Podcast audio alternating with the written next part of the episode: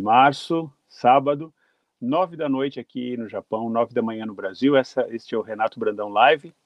É, hoje com um convidado lá do Belém do Pará, que é o professor Sérgio Nasser, professor de Educação Física, e nós vamos falar sobre a nossa saúde física mesmo, né? A gente fala sempre muito sobre a saúde mental aqui na nossa live, mas acho que é importante falar também é, dos nossos corpos e também falar é, da realidade de muita gente aqui no, no Japão que trabalha em fábrica, é, que tem uma, uma rotina um pouco pesada, repetitiva, e o outro problema que afeta todos nós, que é o sedentarismo, né? É, agravado este ano por causa da pandemia, mas que está sempre presente também, né? Essa coisa do, é, do carro, né? Sociedade do carro, sociedade do, é, do, da internet, da gente sentar na frente do computador várias horas, dos jogos, né? Dos é, é videoplay, é, videogame, ou seja, várias coisas que é, estimulam a gente a ficar sentado muito tempo. Acho que todo mundo já teve algum problema assim de, de coluna, algum problema físico por causa desse sedentarismo. Então, vocês podem fazer as perguntas que vocês quiserem, que o professor vai responder com muito carinho e espero que ajude muita gente. É, Para quem está entrando agora, o Renato Brandon Live está ao vivo todos os sábados aqui no canal é, Japão, aqui, né, que é no Facebook mas também vocês podem entrar no Pai D'Égua Online, que é o site do é, Lincoln Site, lá no Belém do Pará. Esse site tem todas as nossas lives anteriores, então, se você perdeu alguma, ou gostaria de rever, ou gostaria de compartilhar, você pode é, fazer tanto aqui pela, pelo Facebook ou pelo site é, Pai D'Égua Online. Você também pode é, procurar o nosso podcast é, e no YouTube também, se você colocar lá Renato Brandão Live, você encontra as nossas lives anteriores e é, volte sempre, volte e mande as suas perguntas, faça suas contribuições. Inclusive, a gente está sempre aberto para sugestões de quem você gostaria de ver aqui. A gente está é, formatando nossa live mais ou menos como um talk show, né? Cada semana tem uma pessoa, um convidado, e fica bem mais interessante quando o convidado é você, né? Então, quando você que escolhe quem que você quer ver, quem que você gostaria de é, entrevistar, digamos assim, né? Porque não é um programa gravado, é um programa, como vocês sabem, é bem descontraído. A gente tem essa essa liberdade, né, de conversar, de é, de ver as suas perguntas aqui. Então isso, é, vamos aproveitar bem isso com a sua participação. Então quanto mais vocês participarem, mandarem perguntas e é, sugerirem, mais interessante vai ficar para vocês também. Deixa eu ver quem que já está aqui com a gente hoje. Olha, Tereza Dias, bom dia do Brasil. É, Leila Del Porto, bom dia, Renato. Feliz por vê-lo novamente. Muito feliz de ver você também, Leila. Sônia Suzana, olá de Porto, em Portugal. Prazer ver você outra vez. Sônia, que bom que você está voltando, né? Você estava um pouco ocupado ultimamente, né? O Adilson Geraldo da Silva, em Gifo, olha só. É muito bom você também aqui. Tânia Campos Rezende, de São Paulo, também entra sempre aqui na nossa live. Maria Cristina Antunes, de Londres. Bom dia, boa tarde, boa noite a todos desde Londres. A Cristina está tá lá, o bairro dela parece que ficou em lockdown outra vez. Depois a gente vai conversar com ela sobre isso.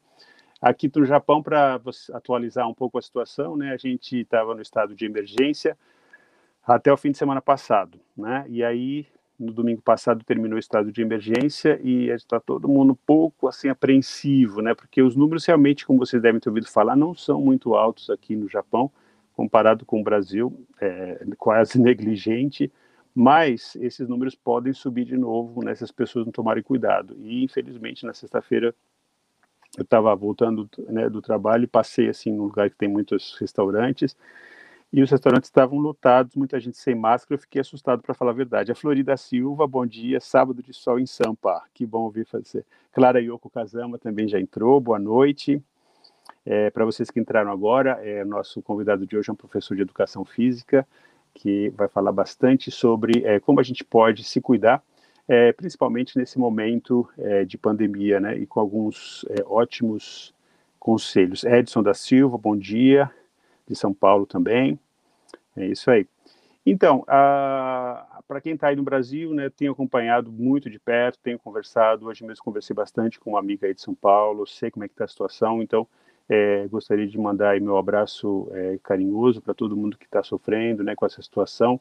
É, essa ansiedade, né, como eu estava falando com o Lincoln antes da gente começar, como se fosse dois Brasis, né? A gente tem esse esse Brasil das pessoas que são é, afortunadas no sentido de poderem ficar em casa, de poderem trabalhar desde casa e os brasileiros que precisam sair para trabalhar porque é uma questão de sobrevivência, né? Então essa esse equilíbrio, né, entre essas duas essas duas nações, mas, né, os erros, né, que o nosso governo tem feito para lidar com a situação, e a vacinação que começou tarde, mas é, aos poucos, né, um passo de cada vez, a gente tem que ter a certeza que a gente está indo para frente. Inclusive, fiquei sabendo da ótima notícia que o Instituto Butantan de São Paulo, né, que é um lugar bem famoso que eu frequento desde que eu era pequeno, um lugar muito interessante, que já criou vacinas antes, né, já fabricou vacinas, agora também parece que vai começar a fabricar vacina, então isso é uma grande notícia para nós brasileiros. E para vocês é, se sentirem um pouco mais encorajados também, eu posso dizer que a vacinação aí no Brasil está mais rápida, acredite ou não, do que aqui no Japão, né, onde a vacinação está muito lenta. É, os médicos começaram a ser vacinados, mas assim mesmo entre os médicos, trabalhadores sanitários, é, não são todos ainda. A população em geral a gente ainda nem sabe quando vai começar a ser vacinada. Como eu disse, né, os números aqui realmente são mais baixos, mas mesmo assim existe uma uma certa é, decepção, né, principalmente entre os estrangeiros que moram aqui no Japão, que estão em contato com, com amigos, porque a gente parece que tá, vai demorar ainda para ser vacinado. E ainda eles continuam falando nas Olimpíadas que vão acontecer as Olimpíadas.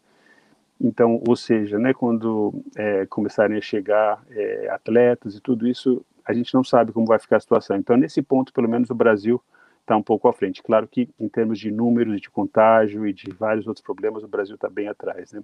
Bom dia, Tereza Dias, é, outra vez. Quem mais que entrou aqui agora? É, Butantan vai produzir uma vacina totalmente brasileira. Que orgulho, né, Tereza? Finalmente uma, uma notícia boa, porque a gente só tem passado vergonha internacionalmente sempre que aparece o Brasil aqui na televisão. Acabei de ver agora na, na, na BBC também, falando né, que a gente teve mais de 3 mil quando sei, 13.600 mortos é, em 24 horas, ou seja, a gente fica sempre triste, mas essa notícia deu orgulho.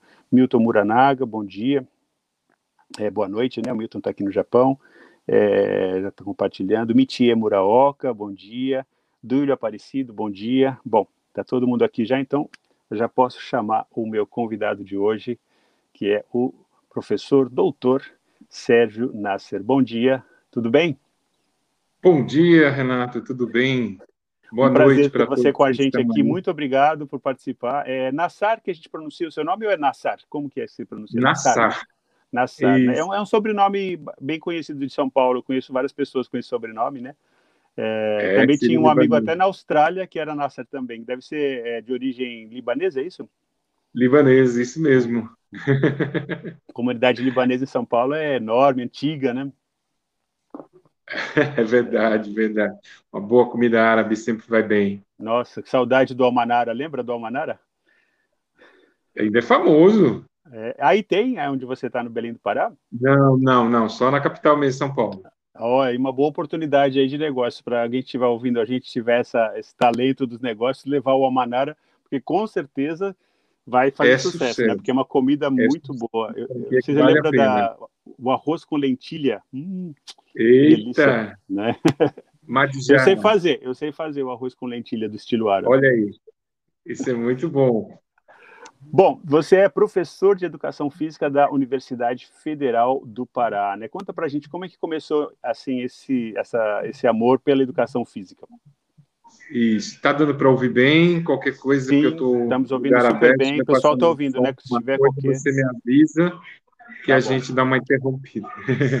Tá bom. Primeiramente, queria agradecer, né? é uma alegria muito grande estar com vocês aqui conversando um pouco do Pará, do Brasil e também do, do Japão, né? um encontro muito plausível.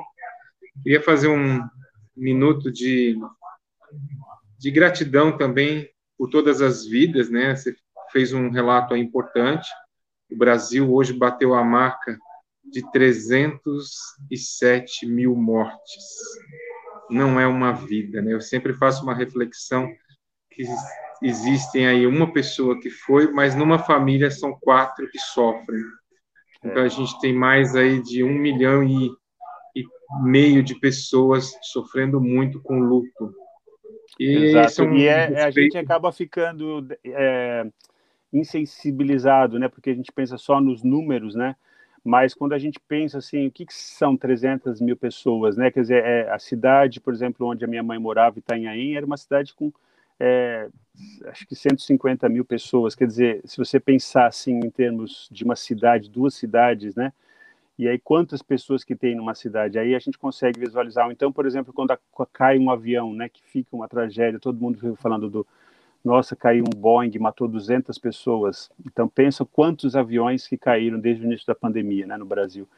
Então, é, verdade, é importante. E também assim o lado, enquanto não atinge a gente também, né? Mas acho que nessa altura todo mundo já conhece alguém, já perdeu alguém, já teve alguém na UTI, né? Então tá ficando realmente mais real, né? Esse número não é só essa coisa do número distante, né? E o que eu considero mais importante, Renato, a gente não perder o valor pela vida. Hoje a gente vai falar de movimento, de exercício, né? E que é vida. O movimento é vida.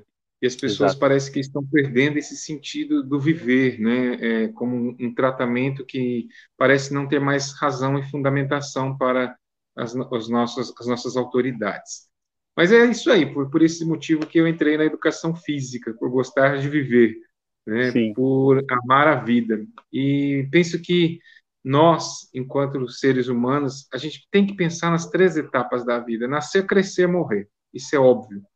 E o ser humano muitas vezes entra nessa estratégia, nessa, nessa rotina do viver e esquece desse o que é viver, né?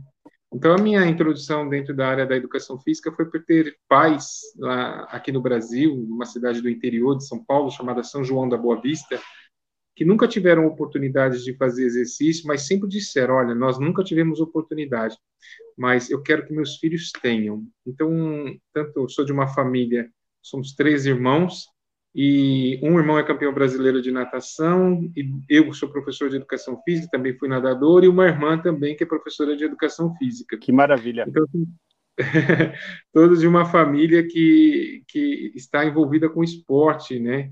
Está envolvida aí com a prática de exercício. E aí, assim começou a minha inserção dentro da educação física com 14 para 15 anos de idade. Naquela época, ainda podia trabalhar com aulas, é, é, professores sem serem formados, né? E eu iniciei um projeto chamado Recriança na época no Brasil. E estou até hoje, graças a Deus, completando 34 anos já é, ensinando movimento para as pessoas.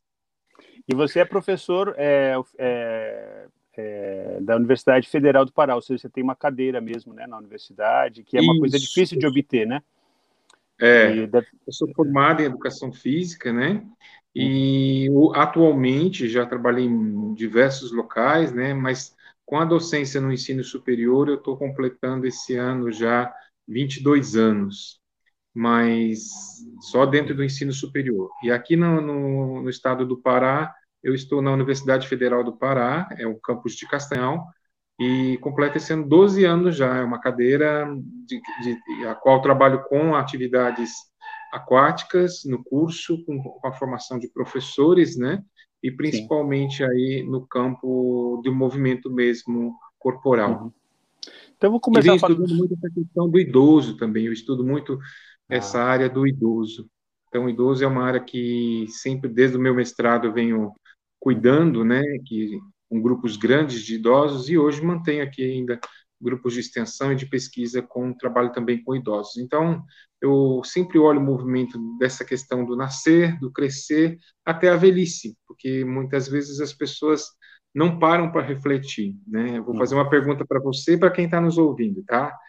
Como vocês querem chegar e há quantos anos vocês querem chegar vivendo? Bom, eu quero chegar pelo menos aos 90, né? Eu estou agora com 55, então tem bastante tempo aí pela frente, mas com mobilidade. Eu acho que isso é muito importante. Assim, inclusive, eu agora retomei alguns exercícios, estou fazendo pilates, tal, para é, melhorar a minha mobilidade. Eu ando muito a pé, né? Eu tenho a sorte de morar numa cidade grande com transporte público, então eu não, nunca precisei ter carro, né? Sempre morei em São Paulo, Londres, Melbourne, cidades com transporte público. Então, nesse ponto, tive sorte é, porque eu sei que o carro deixa a gente um pouco é, preguiçoso, né? A gente acaba se acostumando com o luxo e acaba andando menos. Eu sempre ando muito quando tem oportunidade, por exemplo, hoje mesmo eu tinha que é, ir para minha aula de pilates, eu fui a pé, né? Foi, eu podia pegar um ônibus por 10 minutos, mas eu fui a pé por 35 minutos, pensando já na nossa live de hoje, já, já me inspirou a distância, me inspirou a distância. E aí, mas essa é uma pergunta é. Interessante, e quem está nos ouvindo também é bom dar essa resposta para a gente ver, e também perguntar o que você está fazendo para uhum. chegar a essa idade que você pretende. Uhum. Porque se a gente não parar para refletir, a gente vai cair num conformismo uhum. e, e amparando em algumas muletas, eu costumo dizer, que não são legais, tais como eu não tenho tempo, eu tenho uhum. preguiça. Então, Exato. o foco principal precisa ser essa resposta até quando eu quero viver e como eu quero chegar, porque muitas pessoas estão esperando a fase principal, que é se aposentar para viver a vida, para viajar, mas como não estão cuidando desse ponto essencial do dia a dia, do movimento, das articulações, do seu próprio corpo, não vão chegar bem. E vão Exatamente. poder até ter dinheiro para viajar, para passear, mas não vai ter um corpo que consiga fazer isso, que consiga pegar uma viagem, por exemplo, para escalar, ou então para andar em montanhas, ou então para fazer trilhas de aventura, aí vai pegar só aqueles spa que fica o dia inteiro comendo, né, que é bom, é. mas que também, muitas vezes, por quê? Porque as, as condições corporais não vão permitir. É, tô Isso lembrando agora tá do, do Clube Med, que a gente brincava, falava que chama, era o Clube Bad, né? que o pessoal vai lá para ficar deitado na beira da piscina. Ó, vou ter umas respostas aqui para você já. Olha, tem a Maria Cristina Antunes que quer viver 120 anos, bens a Deus, e a, a Leila Del Porto, que é uma cantora maravilhosa de São Paulo, é, falou que quer chegar aos 90 anos com mobilidade também. Olha, tem um salve desde Nagoya aqui, muito legal. É, e é, Maicon Ishi está falando, ele é, também assiste nossa live, semana passada participou bastante. Tudo bem, Maicon? Bem-vindo de volta. Está falando boa noite, Renato, boa noite, professor. E a Sônia está dizendo que concorda muito. Eu quero voltar a esse assunto assim rapidinho, mas eu quero fazer uma pergunta assim muito importante sobre educação física no Brasil. A gente quando sai do Brasil nota uma diferença muito importante, que é o tempo que a criança passa na escola, né? E no Brasil, as escolas públicas, não sei se mudou, mas na minha época eram só quatro horas né, que a gente ficava na escola, não tinha muita educação física inserida dentro desse currículo. Tem alguma perspectiva da gente ter mais educação física nas escolas no Brasil? Você é, luta por isso? Aqui no Japão, só para dar um exemplo, tá? a criança sai da escola às três, dependendo mais para frente, ela fica até às cinco da tarde na escola. Né? Claro que as escolas têm mais infraestrutura, tal, tem, né? E fazendo esportes, não só esportes, assim, quer dizer, qualquer é, escola do Japão tem a, as instalações para vários esportes, não é assim um ou dois, e é, outras atividades físicas também, então, por exemplo, escala montanha, excursões, quer dizer, tem uma ênfase, né, na educação física que eu nunca tive na minha formação, né, como é que você vê isso, assim, falando brevemente, depois a gente volta para a questão pessoal da educação. Uhum. Renato, a gente até estuda isso aqui no município de Castanhal, a educação física escolar, e que é uma realidade muito comum em todo o Brasil. Então, a falta de infraestruturas nas nossas escolas, elas são muito grandes. E Sim. isso faz com que muitas vezes o professor de educação física ele não consegue diversificar o seu trabalho dentro da escola. Então, o que a gente está trabalhando hoje com os futuros professores de educação física é essa consciência da importância da criança começar a gostar da prática de exercício quando criança, né? Porque quando chega adulto, ela não vai gostar. Então, ela pega o celular, ela vai gostar mais do celular, ela vai gostar mais dos joguinhos, e aí ela claro. começa a entrar numa vida sedentária. Então, assim, Sim. nós temos hoje, por falta de estrutura no, nos colégios, né, essa oportunização que precisava ser dada aos professores e aos alunos. Por exemplo, para você ter uma ideia, é, nós temos escolas aqui que só tem uma quadra que nem coberta é, e que os ma materiais são precários. Infelizmente, essa é uma realidade. Nós temos muitas verbas que chegam para a educação física e, às vezes, os professores não têm acesso a essa verba porque a escola ela tem outros recursos necessários, mais urgentes, e aquela verba da educação física é dividida para utilização em outros, outros ambientes. Então, isso é um problema muito sério, né? Nosso então, sonho, nessa, na verdade, é, só para é aquele... é, a Tânia Campos Rezende, que é uma professora de São Paulo, que tem uma escolinha também lá em São Paulo, uma escola muito interessante, ela está falando assim, mudo. assim, olha, em esco... ah, tá me ouvindo? Tá me ouvindo, não? Alô, alô? Renato, ficou mudo. Ficou mudo, pera só um pouquinho. Só um pouquinho. Alô, alô. Alô. Será que é. Vocês estão me ouvindo? Alguém está me ouvindo? Pode me falar se. É. Aqui está tudo normal. É. É. Alô, alô. Espera só um minutinho. É, Renato, pessoal... eu não estou te ouvindo. Tá bom. Parece que é o meu. Nós não estamos te ouvindo. Você tá ficou bom, só mudo. um minutinho. Só um minutinho que eu vou desligar aqui. É... Você me ouve? E agora? Tá me ouvindo? Não? Não, não. Ainda não. Então, pera, pera, só um pouquinho. Como é que eu faço, Lincoln? Vou perguntar aqui, pedir assistência aqui para o Lincoln. Ah, o Lincoln está me ouvindo. Está me ouvindo, Lincoln? É, é, tudo certo com o seu som, Renato? Não sei o que aconteceu, nós estamos mudos. Eu acho que pode, pode ser o seu, o seu, celu, é, o seu celular. peraí, deixa eu mandar uma mensagem aqui para o Sérgio, que nós, nós ficamos com o som. Peraí. É, Sérgio. Peraí. É, ok. É, só um minutinho. Lincoln, você está me ouvindo, né? Peça para o professor sair e voltar. Ah, mas eu não posso pedir porque ele não me ouve. É... Peraí. Vou escrever aqui, ó. Espera só um minutinho. Gente, live é assim, vocês não reparam. Enquanto o professor vai resolver o problema dele, a gente.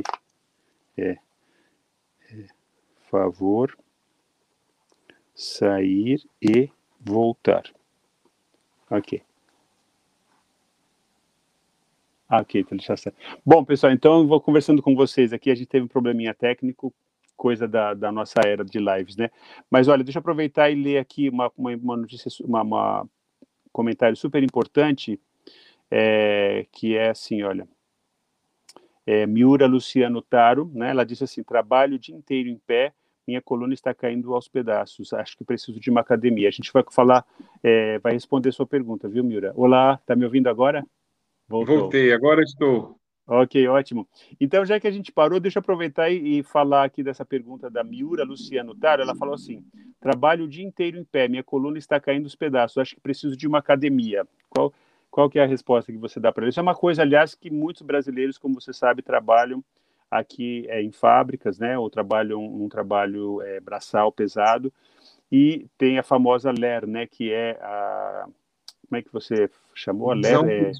repetitivo lesão por esforço repetitivo. Isso realmente é um problema sério, né? Então, assim, o que, que você diz aí para para ah, desculpa, é o Luciano, é Miura é o sobrenome dele, Luciano Taro Miura. Luciano, é, o que, que a gente pode indicar para você? Muito bom, Luciano, muito bom a sua pergunta, obrigado pela participação. É importante a gente entender que a segunda hoje é, maior patologia que agrava os trabalhadores tá? no mundo são os problemas de coluna. Por quê? Porque a base estrutural do nosso corpo, ela está na coluna. Então, mesmo quem trabalha sentado, quem trabalha em pé, né, são pessoas que, se não manter a postura, automaticamente elas terão grandes dificuldades de manter-se naquela posição. E aí isso começa a surgir essa grande síndrome que é chamada LER, lesão por esforço repetitivo.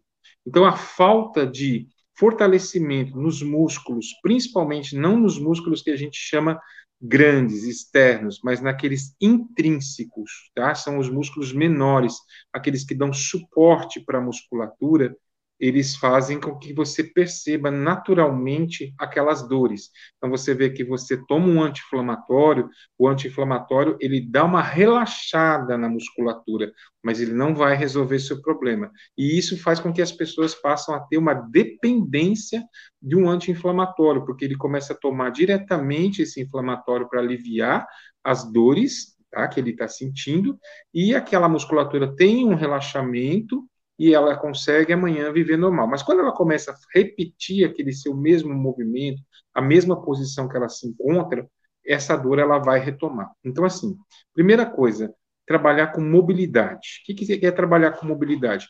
Quais os movimentos tá, repetitivos que você está fazendo e quais aqueles que você não está fazendo. Então, precisa trabalhar mobilidade nesses movimentos que você não faz. Eu vou dar um exemplo. Trabalho sentado o dia todo no computador digitando, ou seja, não ando. Então, se está faltando essa mobilidade do subir escadas, do descer escadas, tu tens lá no teu trabalho o elevador, não vai pelo elevador, vai pelas escadas. Então, começar por movimentos simples que você consiga trabalhar com mobilidade articular. Tá? Quando a gente começa a melhorar a mobilidade, a gente começa a, a ter movimentos, é, a proporcionar um relaxamento melhor para a nossa musculatura. Outra coisa que é importante, é, não, não, não lembro a sua atividade, mas a cada 30 minutos você interromper o que você está fazendo. Se você trabalha sentado, levantar e andar.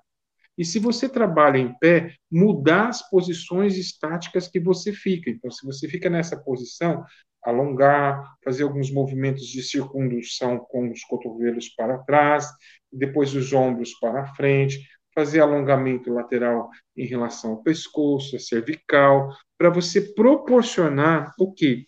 O relaxamento dessa musculatura que está tensa, parada na mesma posição por muito tempo.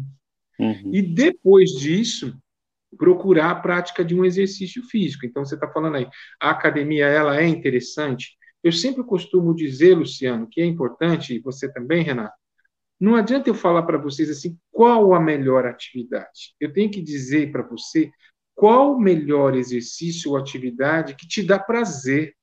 Porque senão você não vai se fidelizar àquela prática.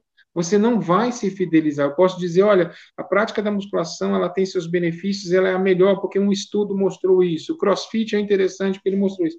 Mas se chega lá, eu não me identifico com aquele espaço, eu não me identifico com aquela prática, é uma coisa que me cansa, é uma coisa que enjoa fácil, eu não vou fidelizar aquilo. E é por isso que eu comecei a live perguntando até quantos anos você quer viver e o que, que você está fazendo para viver e para buscar esse tempo de vivência. Porque se eu não encontrar uma prática de exercício que me dê prazer, né, eu não vou uhum. continuar. Eu não sei aí no Japão, mas, por exemplo, aqui no Brasil, a gente começou a ver um crescimento muito grande de práticas de exercício ao ar livre. Então, o running, né, uhum. a bike, é, até a, a, a, corridas em grupos à noite. É, uhum. São atividades que as pessoas começaram a buscar porque dá prazer estar em contato com a natureza, é, tem amigos que estão ali com o mesmo objetivo, eles param, aí tem uma confraternização. Uhum. Isso é uma coisa interessante. Então, você vê que é um grupo de pessoas que estavam fechados a determinadas situações, aos, aos espaços que a gente fala, né? Que uhum. são as academias, e que encontraram na natureza, no, no, nas praças, né, encontraram nas próprias ruas grupos que têm o mesmo objetivo. Então, é, para quem está nos ouvindo, e para Luciana que fez a pergunta, é, eu te pergunto, qual atividade te dá prazer, de dar continuidade? Essa deve ser a atividade primeira a se buscar. Não gostou? Uma pausa, pausa, pausa. O Luciano fez mais um comentário aqui interessante que eu quero esclarecer para você também que a realidade de quem trabalha em fábrica, principalmente os brasileiros, né, que são operários aqui no Brasil, é uma realidade bem difícil. Os horários são longos, né? E essa coisa de fazer é, a pausa, tudo, nem sempre é possível. Então ele está falando aqui, olha, que infelizmente aqui no Japão, é, ele escreveu, é, não podemos sair do nosso horário. Então, no caso, assim, para ele, eu acho que ele tem que fazer uma prioridade de tentar fazer algum movimento talvez fora do, das horas do trabalho, não é? Como que ele pode é, é, lidar com esse, com esse obstáculo, né, que ele está tendo agora? Ou ah, talvez, talvez pensar se ele precisa talvez mudar de trabalho até, né? Tá bem, esse pode ser um, porque é, é, é, é, o que eu sempre digo, o objetivo final. Qual é o teu objetivo final? Então, de repente, se você não está tendo saúde no seu trabalho, seu trabalho não está te fazendo bem. Né? Então, não adianta você almejar muita coisa para a, a aposentadoria ou para quando você encerrar sua carreira e você não conseguir fazer nada porque o trabalho não te propôs, é, proporcionou saúde. Então, assim, é, quando é, eu sugeri a questão da mobilidade para aqueles que podem, é uma opção. A segunda opção é alongamento. Então, por exemplo, eu estou trabalhando com essa mão. Essa mão, ela vai fazer movimentos de flexão, de extensão, no mesmo local, sem precisar sair. Né? A mudança de posição de pernas, hoje com a chamada laboral, que é a análise do movimento na, na função do trabalhador, que toda empresa tem que ter, né? alguém que discuta ou que veja isso para aqui no Brasil pelo menos acontece isso nas empresas tá nas uhum. fábricas então é importante fazer adaptações então ter um banquinho ter uma, uma madeira, alguma coisa que ele possa apoiar o pé para mudar o, a perna de apoio e dar um descanso. Então, esses são movimentos. A outra coisa, é, Luciano, é procurar entender que a prática do exercício físico ela não precisa ser mais uma hora. A gente hoje já quebrou essa ideia. Ah, eu tenho que fazer uma hora de exercício. Não, hoje você tem protocolos de treinamento que você faz 25 minutos e você tem resultados fantásticos. Uhum. Então, assim, é, é, aquela coisa que a gente amparava antigamente, de dizer eu não tenho tempo, eu trabalho muito, né, trabalho 12 horas por dia, isso hoje já está caindo um pouco por terra. Então, assim, eu sugiro procurar um bom professor de educação física, um bom lugar aí, um espaço, para orientar, que de repente tem protocolos pequenos, curtos, de 15, 20 minutos, 30 minutos, que você vai fazer três, quatro vezes na semana, e você uhum. vai se tornar ativo. Isso é uma coisa que a gente até tinha conversado, né, Renato? E, e agora um você tocou num assunto aqui. importante também, né, que é assim, você procurar a orientação de um profissional, né, porque a gente também agora nessa era da internet, você entra aí no YouTube, tem um monte de gente aí te ensinando a fazer isso, fazer aquilo, faz yoga. Tudo bem a gente fazer isso ou, é, ou tem perigo, assim, você seguindo o que você vai ver tem na perigo. internet? É, antes perigo, de, né? de, a minha sugestão é, enquanto profissional, antes de você começar a fazer aquela prática, vai investigar quem é a pessoa que está aqui. De repente, eu sou um apaixonado por exercício e eu comecei a filmar minha prática. De repente, eu comecei a disponibilizar, as pessoas começaram a gostar. E às vezes a pessoa não tem experiência. Né? Não, tem, não tem também conhecimento né, que precisa ter sobre o corpo humano, Sim. todo esse trabalho que vocês, profissionais, têm. Né? Sim, e a gente teve agora um relato de alguns estudos muito interessantes durante a pandemia do aumento de lesões, que ao mesmo tempo que teve um aumento do sedentarismo, da obesidade, teve um aumento de lesões muito grande de pessoas que começaram a fazer práticas de exercício em casa sem orientação profissional. Né? Então, assim, começaram a ter lesões nos ombros, nas articulações do joelho, quadril, começaram a carregar lata de cimento, vaso, galão d'água de 20 litros, Ixi. coisas que aqui no Brasil são muito comuns. Fazer então, talvez para o Luciano começar indo para uma academia pode ser uma boa opção, né? Porque aí na academia ele vai encontrar um professor ou um treinador que pode dar orientação para ele. Uma outra pergunta interessante chegou aqui. É uma, da... só, só uma dica interessante também. Hoje nós estamos tendo com essa era da tecnologia muita consultoria online. Então, você tem muitos professores que estão fazendo vídeos curtos dos exercícios que devem ser feitos em casa e você compra essa consultoria online, que não é tão cara, é mais barata que uma academia, tá? Uhum. e que, de repente, para o caso do Luciano, que está dizendo que não tem tempo, essa Sim. perspectiva de chegar em casa, colocar o seu celular ali na sua área ou no, na, no cantinho da sua sala, afastar a cadeira, afastar o sofá e fazer aquela prática ali que o professor enviou é, num vídeo ou numa chamada, que aí depende do que está fazendo da consultoria. Isso é uma prática interessante que está crescendo muito e vai ter uma, uma tendência muito forte no, nos próximos anos. Obrigado, professor. Para quem entrou agora, a gente está conversando com o professor Sérgio Nassar, que é professor de Educação Física. Ele está dando muitas dicas super interessantes. É, se você tem algum, ah, algum conhecido que trabalha em fábrica, ou se você é, é conhece alguém que gostaria, pode se beneficiar com essa nossa conversa de hoje, aproveita aí para compartilhar o nosso a nossa live, do Renato Brandão Live para todo mundo poder se beneficiar. A Érica Yokoyama mandou uma pergunta interessante aqui. Ela pergunta: usar palmilhas sobre, sob medida ajuda na postura? Tá, muito bom. A palmilha ajuda. Ela tem que ser de silicone. Se ela não for uma palmilha especializada de silicone que você encontra nessas casas, lojas de artigos fisioterápicos, eu sugiro não comprar tá? Porque também existe muitas pessoas que, ah, material bom me diminui o impacto, amortece, não sei o quê. Não, a melhor palmilha que nós temos é a de silicone. Ela é um pouco tá. mais cara, é. Então você tem aquela que pega a planta do pé toda uhum. e você tem aquela que é só calcanheira, que eles chamam, é só Sim. a parte de trás. Então, isso é interessante. Agora vai uma dica, uhum.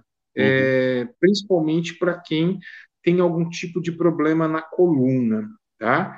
É, que é muita a, gente, né, na verdade. Né? Isso. Use aquela que é do pé todo. Não use só essa da calcanheira, porque a pessoa, se tiver, por exemplo, uma hérnia de disco, tá? Se tiver já um, um início de uma hérnia de disco, a tensão ali naquela região vai aumentar. É, e aí a gente fala, chama a atenção também das mulheres que estão nos assistindo aí. Cuidado com esses calçados muito altos, cuidado com o, o, o, o me fugiu o nome, aquele fininho, o escarpão, ah, aquela estileto, estileto.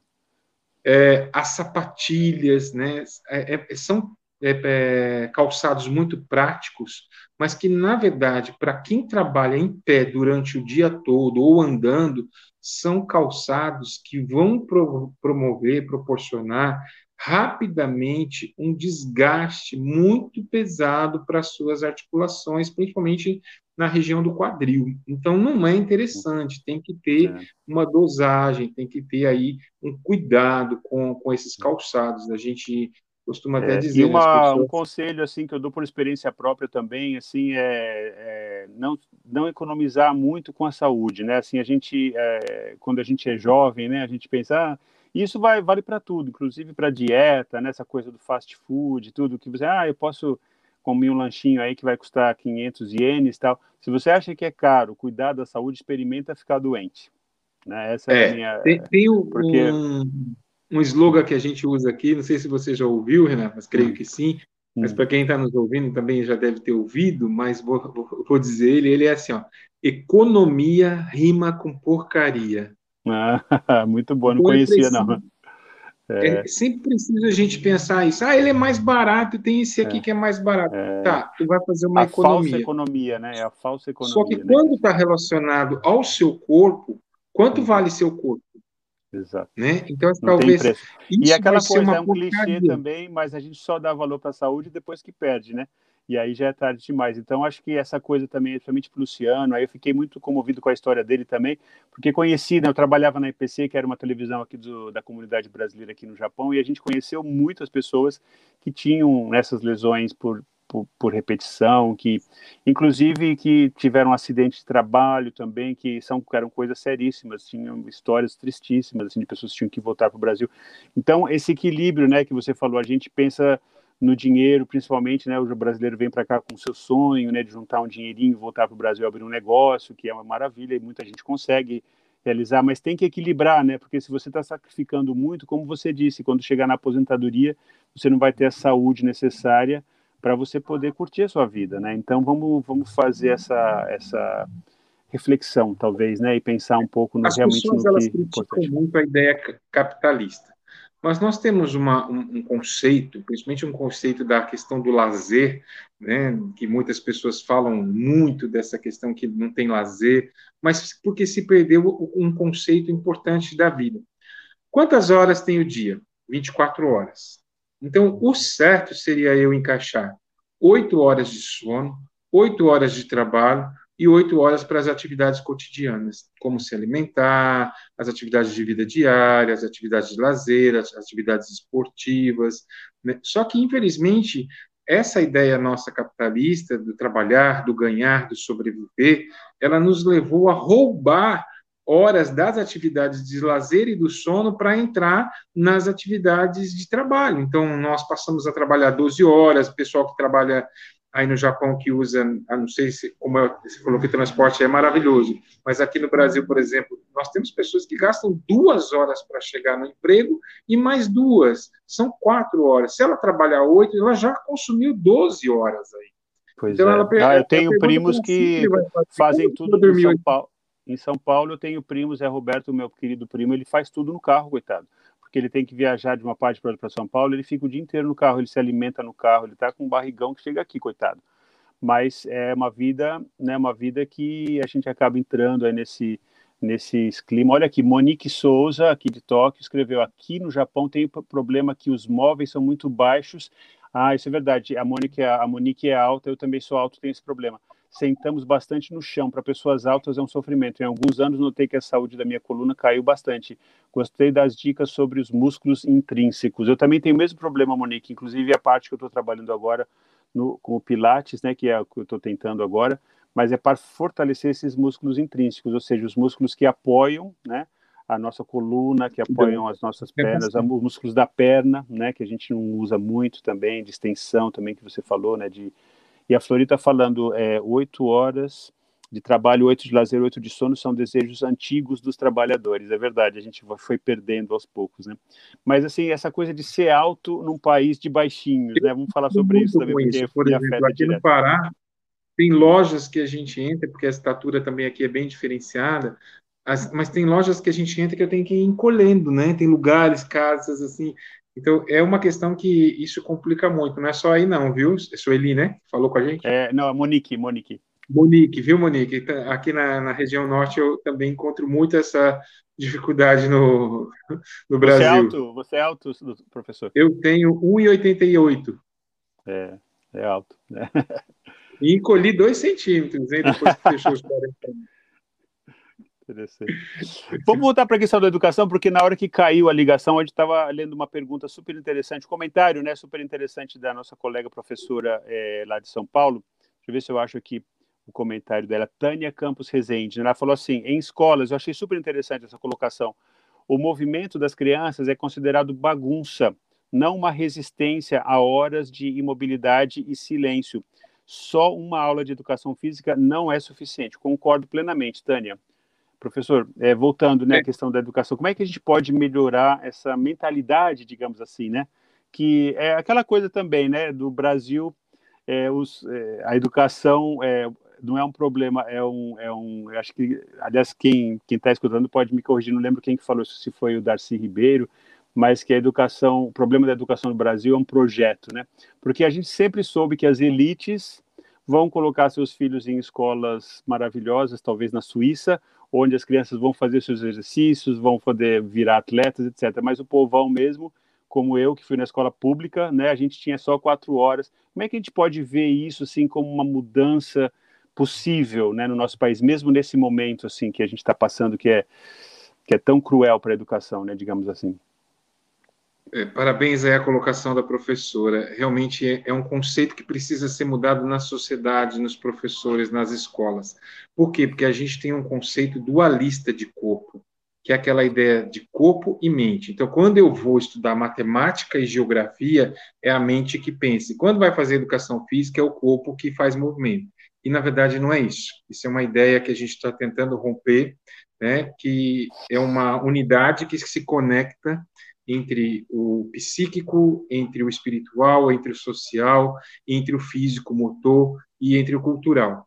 Então, essa perspectiva é uma coisa muito interessante, tanto que a criança chega da aula de educação física e quando é no mesmo período da aula, o professor fala: "Vê se agora vocês aquieta para poder prestar atenção". É, então, assim, o conceito de ensino é muito errado. Por Sim. quê? Porque eu aprendo com o corpo.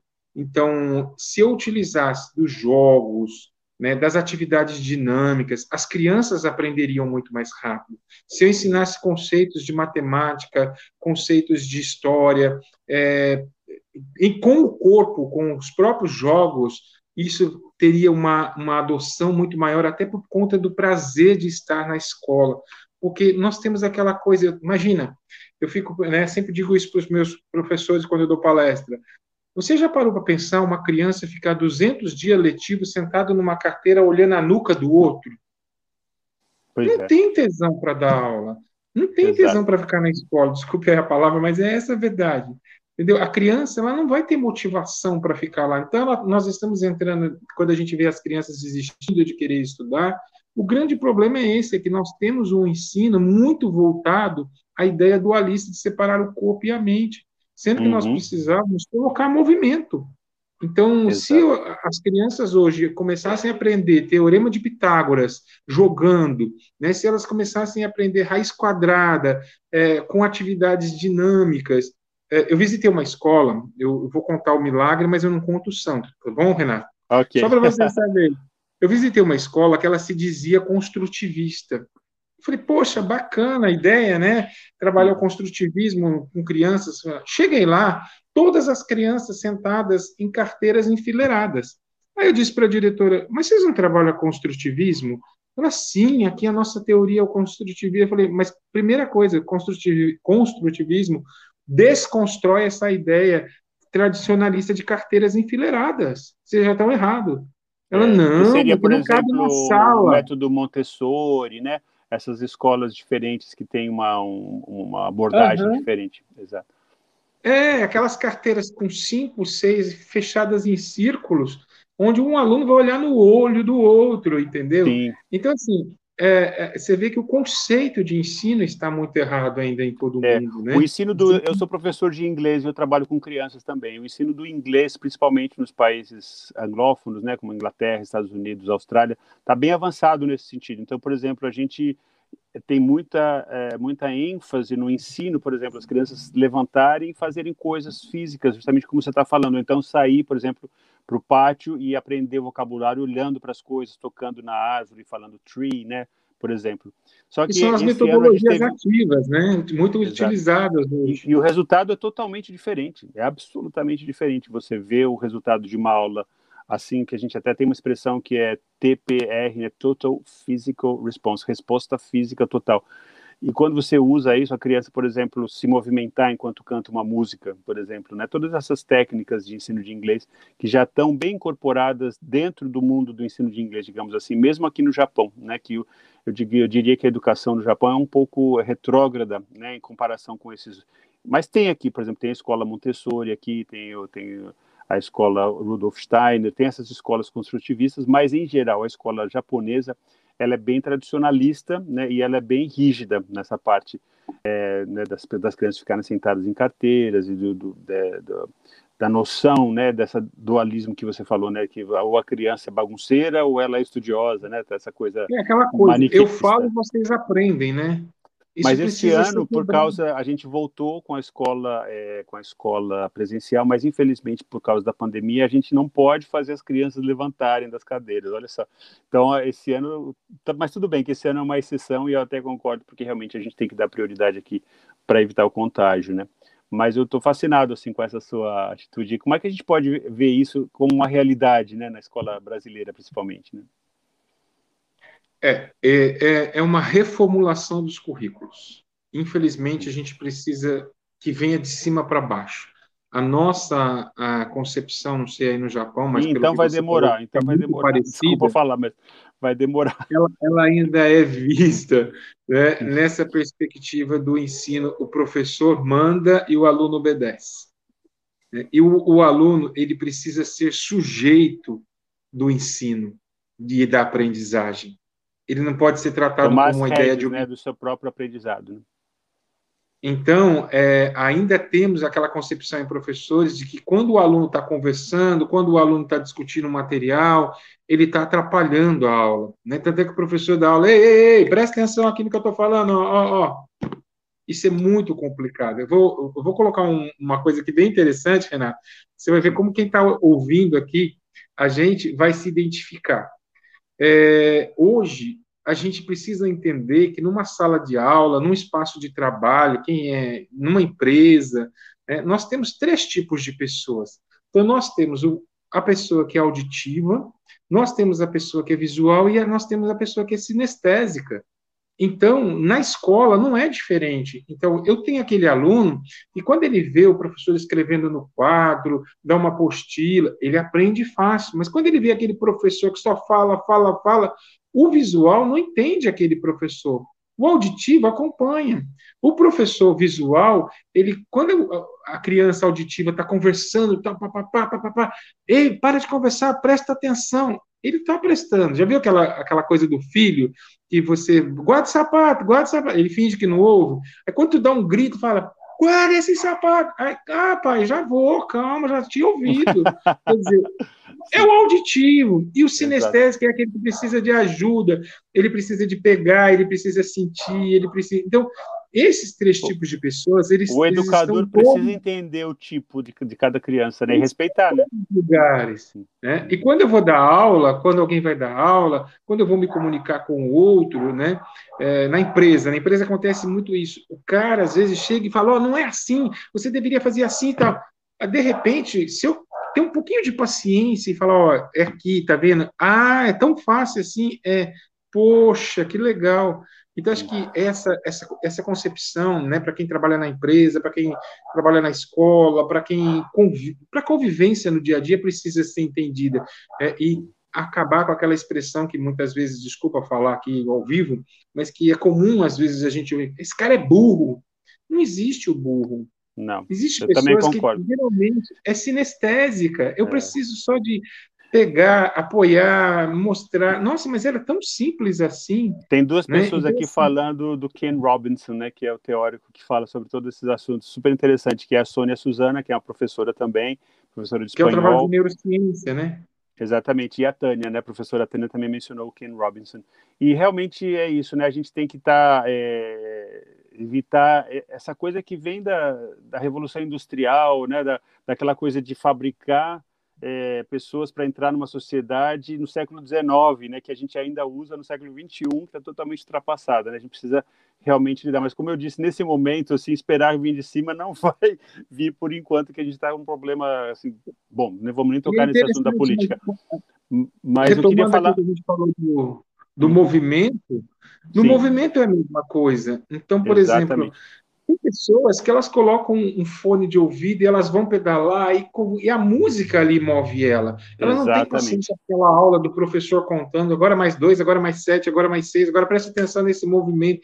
Então, por isso que no começo da live, para quem não estava aí, chegou agora, a gente falou bastante. A prática do exercício físico que você procurar deve ser uma prática que te dê prazer, porque Exato. essa ideia de, que a gente está discutindo aqui enquanto seres humanos, ela vai estar tá presente. É o eu, né? É o ser ali naquele momento. Então, de repente, eu preciso desse contato com o professor, com o aluno, com as turmas, mas de repente eu gosto dessa coisa, colocar meu, meu fone e eu vou pedalar, eu vou correr, eu vou para a praça, eu vou estar tá ali. Na... Não é que a pessoa é isolada, né? Nós temos um conceito de achar que a pessoa é isolada, que lá com o fone, né? Não, não é. Então, acho que é essa é dela. é uma perspectiva é. do Olha, ser, só... do ser humano fazer uns comentários aqui, porque tá, o pessoal está participando direto aqui, está muito interessante, obviamente, porque o nosso convidado de hoje é super interessante. Então, eu quero agradecer, apresentar mais uma vez para quem entrou agora, professor Sérgio Nassar, professor de Educação Física, eu quero, a gente tá, assim, o tempo está voando, mas eu quero ler algumas coisas aqui. Olha, a, a, a Leila falou: eu sou professora de inglês da escola pública, município de São Paulo, só consigo dar aulas de inglês na base do lúdico, dança, comandos, prática de cozinha, teatro, música, cinema, entre outros. Super interessante, né? A Sônia é, Suzana, que, que mora lá em Portugal, uma espanhola, já morou no Brasil também, fala português fluentemente. Ela perguntou: será que o professor Sérgio tem Instagram que a gente pode seguir? Né? Tem, arroba Sérgio Nassar. Ok, facinho, Sônia, arroba Sérgio Nassar, procura aí. E a, a Júlia Mayumi Amastá colocou, infelizmente, entrei agora. Júlia, não tem problema, depois você pode entrar lá no site é, Pai d'Égua Online e assistir desde o começo, e, por favor, compartilhem também. E é, outra coisa, Ariel Santos, é, lá do Ceará, perguntou, professor, como você desenvolve metodologias ativas para alunos especiais, especialmente na sua disciplina de formação? Então, gostaria que o professor respondesse essa pergunta que eu achei super interessante e depois vamos passar um pouquinho para essa coisa do sedentarismo, que a gente não falou muito, né? A gente falou mais do problema é, do, do, Luciano, que foi super importante, mas, assim, muita gente está com esse problema de ficar sentado o dia inteiro, né? Como é que a gente é, lida, é, para terminar, né? Como é que a gente lida com esse ano de pandemia em relação ao sedentarismo? Qual foi o nome da pessoa? Ariel Santos, que perguntou sobre alunos especiais. Ariel, aqui na universidade a gente tem em torno, por turma que entra, uma a duas pessoas com PCD, que é pessoa com deficiência. Então, isso varia muito do tipo de deficiência. Tá? Então, nós temos um pessoal que nos, dê, nos dá apoio para alguns tipos de deficiência e que a gente consegue trabalhar diretamente. Agora, para aqueles que necessitam mesmo de movimentação sinestésica é o contato diretamente com esse com esse indivíduo, não tem como você trabalhar com isso. E a outra forma é começar a é, reinventar a própria é, ação que você propôs para o aluno, porque o que, que você precisa entender? Quais são as três características, das três características mais presentes aí que o seu aluno precisa de atenção? Então, é do visual, é do sinestésico ou é do auditivo? E a partir desta é, análise que você vai formular a, a ideia da proposta nas, nas metodologias ativas para esse seu aluno. Bom? Super interessante. Para mim também adorei, porque para mim sou professor, por lembrar dessa resposta com carinho. E a questão, então, assim, né, nesse momento, assim, qual que é a mensagem que você dá para o pessoal? A gente ainda está enfrentando, talvez a gente volte a ter lockdown em algumas partes do Brasil, em algumas partes do mundo, né? Como que a gente lida com essa parte, assim, de... Porque eu gostei dessa, dessa, desse problema da, do dualismo, né? Como é que a gente faz para integrar né, a nossa parte física com a nossa parte mental nesse momento, né? Que a gente está tão inseguro, tão incerto sobre o futuro e tão deprimido também, né? Muita gente com problema de depressão, e se afundando aqui na internet, né, se afundando nessas armadilhas que a gente tem aqui, né? Como é que a gente faz? Bacana, Qual é bacana. o seu conselho? Renato e galera que está nos ouvindo, seguinte, primeira coisa, desconstruir essa ideia que a gente tem fechada do corpo, né? Eu vou separar o corpo e a mente, e isso está nos deixando muito doente. Então, por exemplo, tem pessoas que precisam desligar um pouquinho a televisão, porque de repente você começa a ver tantas informações, tantas informações, que você vai ficando, ficando doente e não consegue perceber isso. É, segundo ponto, quando você começa a entender que este corpo foi criado para o movimento e não para ficar parado. Então, quando a gente tem essa ideia, a gente começa a se movimentar. Se eu fico muito tempo sentado numa cadeira e começo a entrar numa, numa sequência geral de assistir série, série, série, série, série, série, e não começo a perceber que aquilo está me fazendo mal, é hora de movimentar esse corpo. É hora de desligar a televisão, é hora de sair do celular. Então, tudo nessa vida, gente, a gente precisa colocar o quê? Equilíbrio. Não existe proibido existe equilíbrio. Se tudo que a gente colocar, desde a alimentação, né, desde do que eu faço como lazer, do que eu faço como trabalho, do que eu faço como atividade física, né, da convivência com a família, do social, tiver um, um, um equilíbrio, a gente vai viver melhor. Tá? Então, assim, é, tem, tem uma, uma, um estudo que mostrou aí para nós que o, as pessoas elas estão ficando só nas redes sociais em torno de duas horas, de 40 minutos a duas horas por dia. Tu já parou para pensar o que é você ficar 40 minutos a duas horas por dia vendo Facebook, Instagram e WhatsApp respondendo? Ou seja, e aí depois a pessoa fala assim: ah, não tenho tempo, meu tempo está muito complicado. Então, percebe, tem um desequilíbrio onde você tem um, uma coisa que você não está prestando atenção, que as redes sociais estão te ocupando muito tempo, onde você poderia assistir um filme, fazer uma caminhada, fazer um exercício, é, cozinhar é, com as pessoas, é, cozinhar com seus familiares, fazer atividades diferentes e que está te levando a uma saúde mental que não é legal. Uhum. Então, esse desequilíbrio, ele faz com que as pessoas, elas acabam se, ado acabam se adoecendo e não começam a perceber esse adoecimento tá? Eu acho que é aqui. Comece a relatar rapidamente num papel quantos minutos eu fico no celular, quantos minutos eu fico numa televisão, quantos minutos eu fico em convivência com os meus familiares, quantos minutos eu fico trabalhando, quantos minutos eu fico cozinhando, né? Então, assim, tudo isso precisa ser colocado para a gente entender o que é o isso meu Isso é mais importante, só para assim, terminar, que a gente está terminando, acabando o tempo aqui, professor, mas assim, aquela coisa que você falou para mim antes, que a gente não tocou muito no assunto, que isso talvez seja até mais importante né, do que você ter, é, você ir para uma academia ou você se inscrever, gastar uma fortuna inscrevendo. Quer dizer, a gente está ativo é, de uma forma geral, não só na, naquela coisa, ou exercício separado da vida. É, eu penso assim, nós estamos num tempo forte de pandemia, né? O vírus não cansou da gente. A gente não pode, pode até ter cansado do vírus, mas o vírus não cansou da gente. Então, para você que está nos ouvindo, até com uma mensagem, é, não é tempo de ser atleta. Nós estamos em tempo agora de ser ativo. Então, se eu estou numa cidade onde está em lockdown, vamos tentar ser ativo aqui dentro de casa. Se você tem condição de fazer uma caminhada, está liberado, ou ir para academia, fazer um exercício rápido, com todos os cuidados e proteção, vai, faça. Então, seja ativo, né? Para quem está fechado em lockdown ainda e como dizem os, os, cientistas, nós podemos passar ainda mais, umas, mais um lockdown enquanto não tiver vacina para todos. É, pense nisso, né? Vamos olhar essa questão da sua saúde.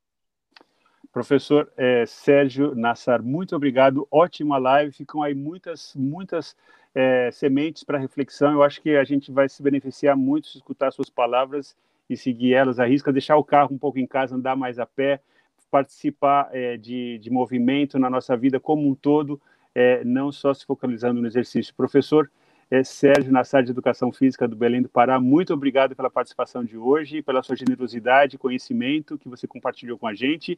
E obrigado a todos vocês que participaram e mandaram perguntas. Se a gente não respondeu a sua pergunta hoje, depois a gente vai entrar aqui e responder com calma. E muito obrigado por entrar no Renato Brandão Live. A gente vai estar de volta na semana que vem é, com o professor Nelson Nisenbaum falando mais uma vez é, sobre o estado da pandemia no Brasil e com alguns conselhos e informações super importantes, sem fake news, para a gente saber exatamente o que está acontecendo e poder se preparar e lidar com isso da melhor maneira possível. Professor, muito obrigado. Obrigado, se cuidem. Até mais. Tchau, gente. Obrigado.